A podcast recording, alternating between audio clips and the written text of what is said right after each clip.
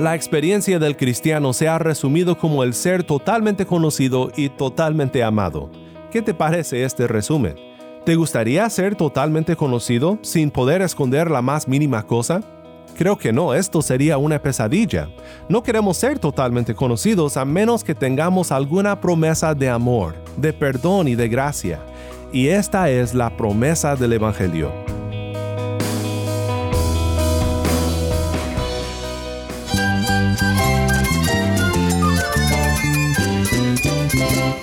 Cristo es la esperanza. Cristo es mi Señor y mi Salvador. Cristo ha transformado mi vida. Cristo es la viña. Separado de Él, nada puedes hacer. Cristo es el camino, la verdad y la vida. Jesús es mi todo. El único descanso, la única paz verdadera es con Jesucristo. Estás escuchando a El Faro de Redención, Cristo desde toda la Biblia para toda Cuba y para todo el mundo.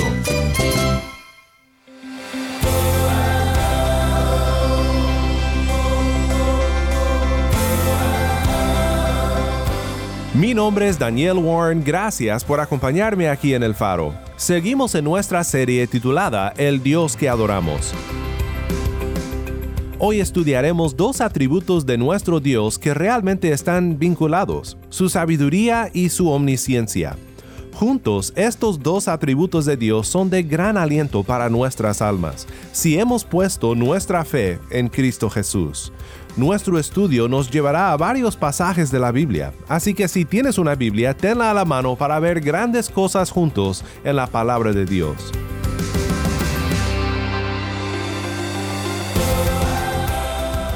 Es siempre un placer contar con la presencia de hermanos en Cristo aquí en el Faro de Redención que comparten su testimonio con nosotros desde Cuba.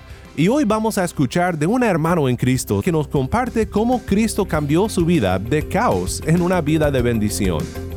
Buenas tardes Daniel, me encuentro en Cienfuegos. Precisamente me encuentro con un hermano de acá y él quiere compartir con nosotros su testimonio y, su experiencia en su caminar en Cristo acá en la provincia de Cienfuegos. Buenas tardes mi hermano, ¿cuál es tu nombre? Eh, Rubin Ney Pupu.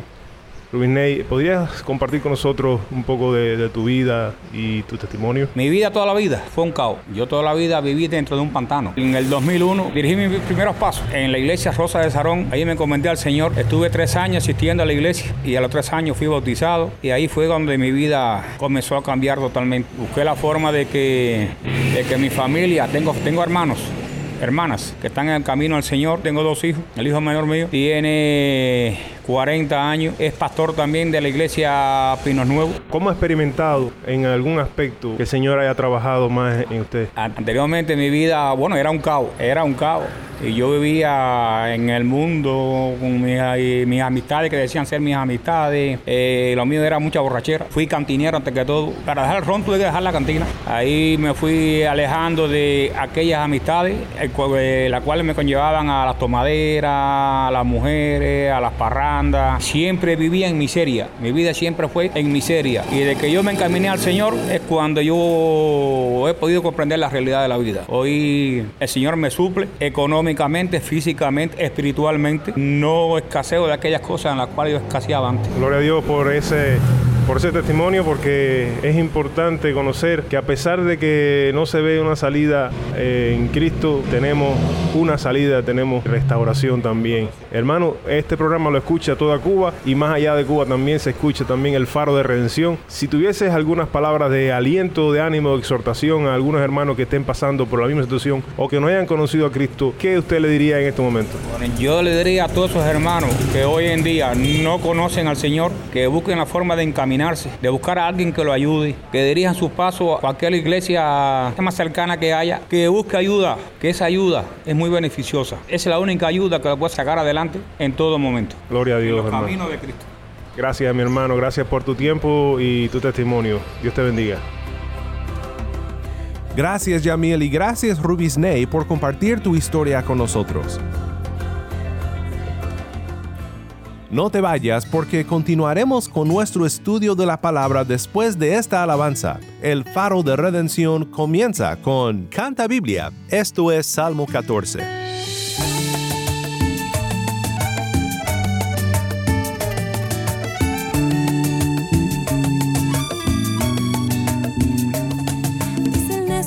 su corazón, no hay Dios. Dice el necio en su corazón, no hay Dios. Se han corrompido, hacen obras abominables. No hay quien haga el bien, no hay quien haga el bien. Ya ve miro desde los cielos sobre los hijos de los hombres para ver si había algún entendido que buscara a Dios. Ya ve miro desde los cielos sobre los hijos de los hombres para ver si había algún entendido que buscara a Dios. Todos se desviaron, aún se han corrompido. No hay quien haga lo bueno, no hay ni siquiera uno. No tienen discernimiento todos los que hacen iniquidad, que devoran a mi pueblo como si comiesen pan. No tienen discernimiento todos los que hacen iniquidad, que devoran a mi pueblo como si comiesen pan. Y allá ven no invocan,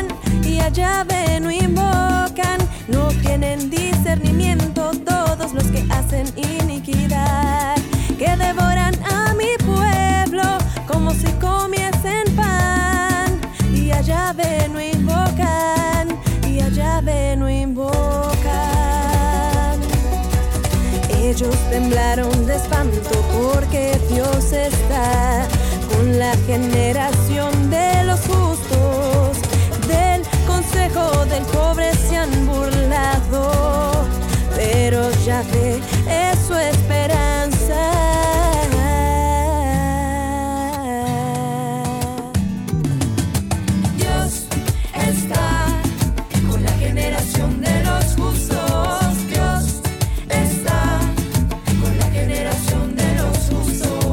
El que justifica al impío y el que condena al justo, ambos son igualmente abominación al Señor. Todo aquel que hace justicia es nacido de Dios y que nadie los engañe, porque justo es el que hace justicia. Justo no es el pecador que cree pero no muere al pecado.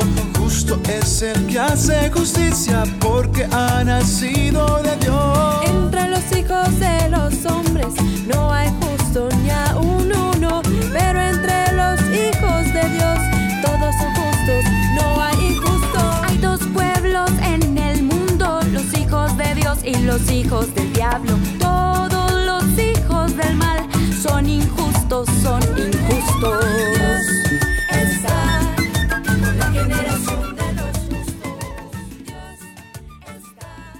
La generación de los justos. Salmo 14, por Canta Biblia. Mi nombre es Daniel Warren y esto es el faro de redención.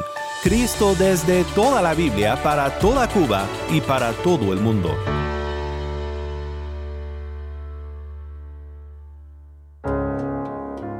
Suele pasar que cuando los niños son pequeños, jugar a las escondidas con ellos es muy fácil, más que nada porque aún no entienden lo que se requiere para esconderse bien. El otro día estaba jugando a las escondidas con mi sobrinita Ellie. Estaba contando en voz alta y le dije que ya iba a buscarla y que la encuentro acostada a plena vista en la cama con la cara en una almohada. Ella pensaba que si no me podía ver a mí, entonces yo no la podía ver a ella. Es gracioso cuando los niños lo hacen, pero en realidad toda la humanidad está jugando a las escondidas con Dios y no es nada gracioso. Los seres humanos menospreciamos la omnisciencia de Dios, su pleno conocimiento de todo y de todos, de tal manera que parecemos niños escondiendo nuestras caras en una almohada, pensando que así nos esconderemos del rostro de Dios. Hay una frase común en la teología y es una frase muy poderosa. La frase que tengo en mente es coram deo. Es una frase en latín y significa vivir delante de Dios, literalmente delante del rostro de Dios. Nadie se esconde de Dios, de su presencia, porque su presencia está en todo lugar.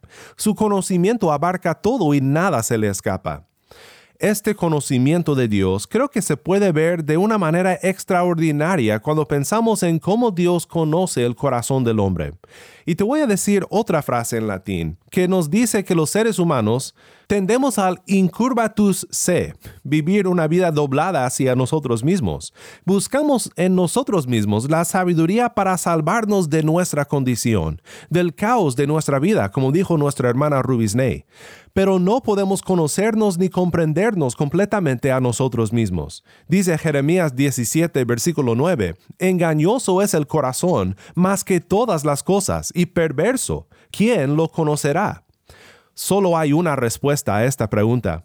¿Quién conocerá el corazón del hombre? Versículo 10 dice, Yo el Señor escudriño el corazón, pruebo los pensamientos para dar a cada uno según sus caminos, según el fruto de sus obras.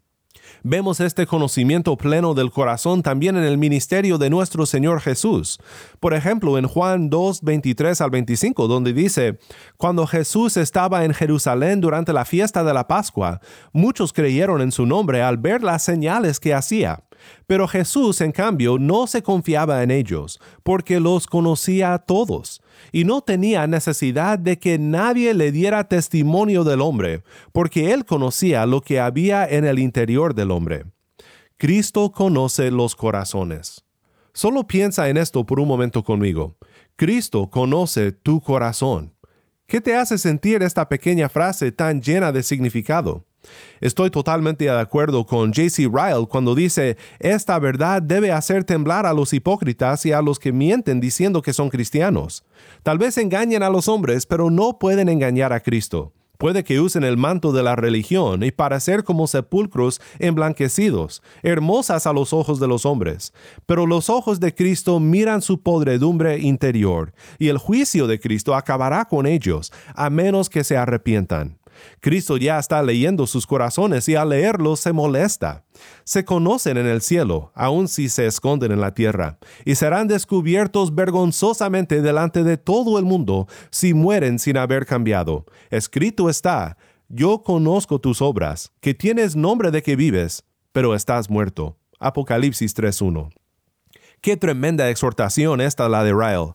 Quiero preguntarte a ti directamente, con amor, ¿a quién crees que estás engañando?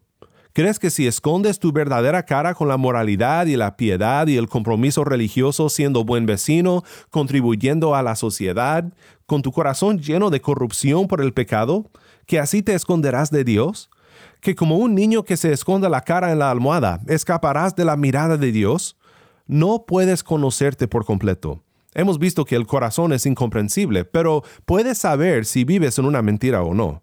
Si es así, no demores ni un momento más. Arrepiéntete de esa falsedad, de ser un fariseo, de ser, como lo dijo Cristo en otro lugar, un sepulcro emblanquecido, y pon tu fe en el único Salvador que conoce tu corazón y que ha hecho todo para remediar la terrible corrupción dentro de ti.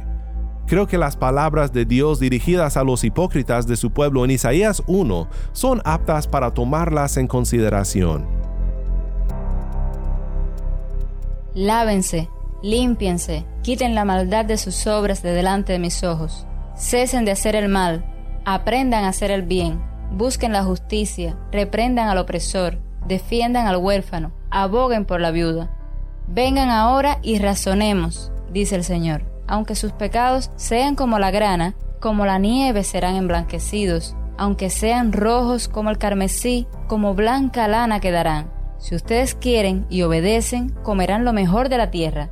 Pero si rehusan y se rebelan, por la espada serán devorados. Ciertamente la boca del Señor ha hablado.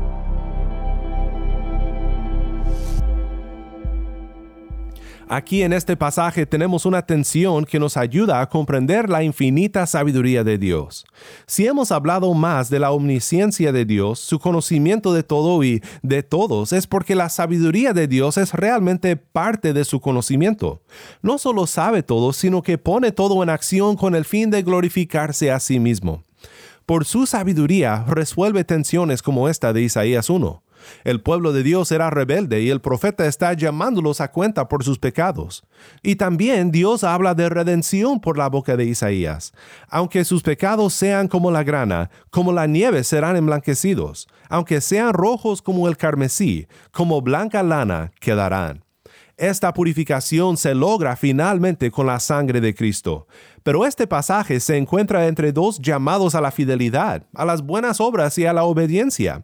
Es casi como si la purificación prometida aquí se ganara por las obras, pero sabemos que este no es el caso. Sabemos claramente que por la gracia y solo por la gracia somos salvos, y no por obras. Entonces, ¿qué sucede aquí? Esta es una tensión que la sabiduría de Dios resuelve, y esta resolución es Cristo Jesús.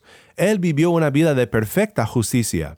Él pregonó contra los opresores religiosos y anunció gracia para pecadores. Vivió una vida de obediencia, y en el gran cambio del Evangelio, por la fe en Él, toda nuestra injusticia fue puesta sobre Él, aquellos pecados rojos como el carmesí, y su sangre fue derramada para emblanquecer nuestros corazones corruptos. Nosotros fuimos lavados y también vestidos de su justicia. Solamente el Dios sabio podría imaginar tal solución. Esto es una locura, dice Pablo en 1 Corintios 1. Según la sabiduría humana es totalmente loco, pero es poder para salvación para todo aquel que cree. 1 Corintios 1:30 dice, Por obra suya están ustedes en Cristo Jesús, el cual se hizo para nosotros sabiduría de Dios y justificación, santificación y redención y para todo aquel que por la fe en Cristo se ha beneficiado de esta sabiduría salvadora, la omnisciencia de Dios no son malas noticias, sino buenas noticias. Regresando a Ryle, él sigue diciendo, pero esta verdad de que Cristo conoce los corazones tiene dos lados, como la columna de nube y la de fuego en el mar rojo. Si es tenebroso para los hipócritas, es resplandeciente para los verdaderos creyentes. Si amenaza a los falsos profesores, habla paz a todos aquellos que sinceramente aman a Cristo. Un cristiano real puede ser débil, pero es verdadero. Por lo menos una cosa puede decir el siervo de Cristo cuando se deprime, consciente de su propia enfermedad, o cuando siente el dolor de ser calumniado por este mundo mentiroso. Puede decir, Señor, soy un pobre pecador, pero soy honesto y soy verdadero. Tú conoces todas las cosas y tú sabes que yo te amo. Tú conoces todos los corazones y tú sabes que por débil que es mi corazón, es un corazón que se aferra a ti. Se esconde del ojo de un Salvador que mira todo. El verdadero cristiano desea que el ojo de su Señor esté en él en el amanecer, en el atardecer y en la medianoche. No tiene nada que temer. Mi hermano en Cristo, si tu fe está en Cristo Jesús, por la fe en Él estás vestido de su justicia, y si arrepentido te aferras a Él y a su obra consumada en aquella cruz del Calvario, no te tienes que esconderte más, pues Él está de tu lado. Él te conoce y te ama. Puedes vivir corandeo sin temor, caminando en la integridad, pidiéndole a Dios la sabiduría para enfrentar todo el caos de la vida, confiado en que Cristo es por ti. Y si a alguno de ustedes le falta sabiduría, que se la pida a Dios, quien da a todos abundantemente y sin reproche, y le será dada. Santiago 1.5. La experiencia del cristiano se ha resumido como el ser totalmente conocido y totalmente amado. ¿Qué te parece este resumen? ¿Te gustaría ser totalmente conocido sin poder esconder la más mínima cosa? Creo que no, esto sería una pesadilla. No queremos ser totalmente conocidos a menos que tengamos alguna promesa de amor, de perdón y de gracia. Y esta es la promesa del Evangelio. Ya no tienes que esconderte como mi sobrina cubriendo tu cara en una almohada pensando que así Dios no te podrá ver. Él te mira. No te puedes esconder del rostro de Dios, pero Dios te mira con amor y te dice, ven a mí. Su gracia cubrirá tus penas y su sabiduría será suficiente. Solo tienes que creer. Si mis pies resbalan al andar, me golpean las olas sin cesar y siento que me ahogo en el mar.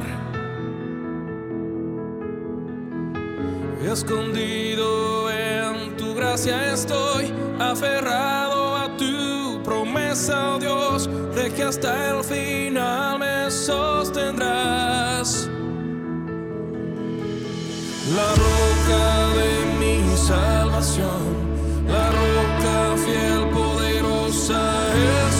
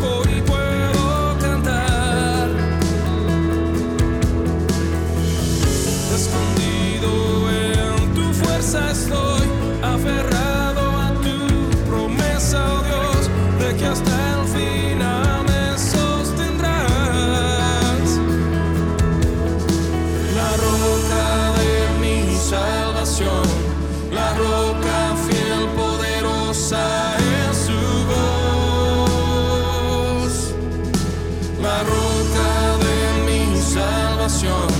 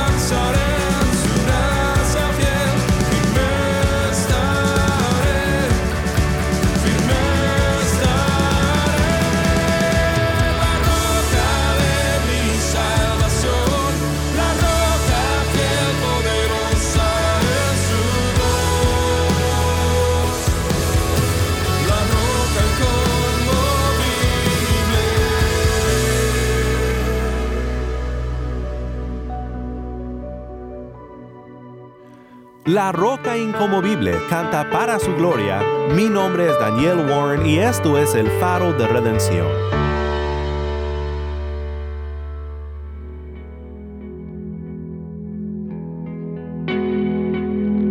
Si somos honestos, nosotros muchas veces creemos que lo sabemos todo y que tenemos la sabiduría como para enfrentar la vida por nosotros mismos. Pero cuando pensamos así nos estamos engañando. Qué bendición es entonces tomar un momento para meditar en la omnisciencia y la sabiduría de Dios, un Dios que conoce todo, que nos conoce completamente, pero aún así en su infinita sabiduría ha hecho un camino por el cual pecadores como tú y como yo podamos ser salvos. Demos gracias a Dios ahora en oración y pidamos su ayuda para poder comprender y recordar estas verdades. Oremos juntos. Padre Celestial, muchísimas gracias te damos por mostrarnos en tu palabra que nosotros somos débiles, tenemos faltas y fallas, pero que tú eres fiel y fuerte. En ti no nos falta nada, en Cristo tenemos todo.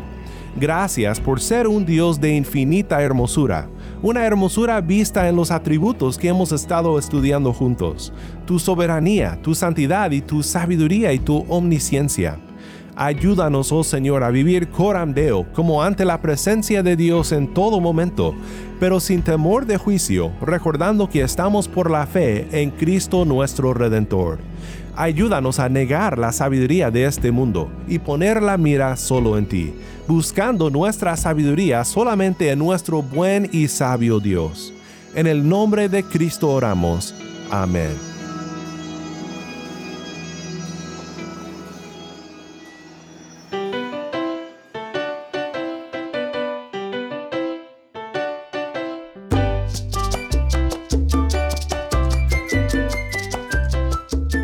Si estás en sintonía desde fuera de Cuba, te animo a que ores para unirte con nosotros en nuestra misión de hacer resplandecer la luz de Cristo en Cuba y de compartir la voz del pueblo de Dios en esta hermosa isla con oyentes en todo el mundo.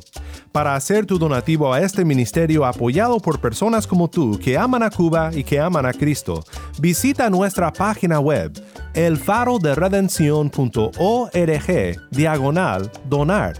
Nuevamente nuestra página web elfaroderedención.org diagonal donar. Gracias por tu sintonía y que Dios te bendiga con su gracia.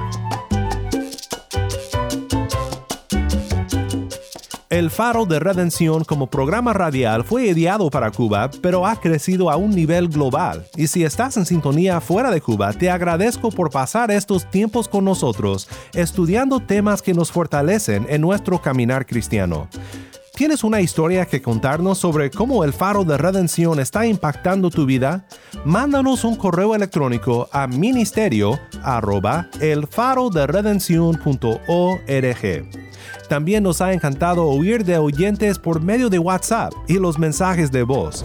Eh, le habla por aquí la hermana Valdiris desde aquí de Maracay, eh, Venezuela. Les escucho en los días, eh, todas las noches en, por Radio Transmundial desde Bonaire y para mí ese programa es una bendición. Gracias por dar el número. Este, me contento muchísimo de que pueda enviarles este mensaje. Muchas gracias, de verdad su programa me bendice. Saludos para todo el equipo de trabajo que tengan allí y que el Señor les use aún más. Buenas noches, muchas bendiciones al faro de redención. Me conecto en esta noche para darle las gracias a Dios por su gran programa, porque me ha servido para aumentar mi fe, para mi crecimiento espiritual Pienso que los temas que se tratan son de bendición y edificación para la iglesia. Agradezco a mi hermano Juan, que fue quien me instó a escuchar este programa. Él no se ha podido comunicar porque no tiene cómo, pero es un fiel oyente de Faro de Redención. Muchas gracias a Dios por su programa y que Dios lo continúe bendiciendo. Nuestro número de WhatsApp es 1786 373 4880. Cuéntanos tu historia de conversión o de tu experiencia con el faro. Una vez más, nuestro número de WhatsApp 1786 373 4880. Y no olvides que también nos puedes seguir en las redes sociales en Facebook, Instagram y Twitter. Solo busca el Faro de Redención. Allí encontrarás más contenido durante la semana para animarte en tu fe y para mantenerte informado sobre el ministerio de El Faro. Para más información sobre este ministerio y sobre cómo tú puedes formar parte de nuestra misión, visita nuestra página web elfaroderedención.org.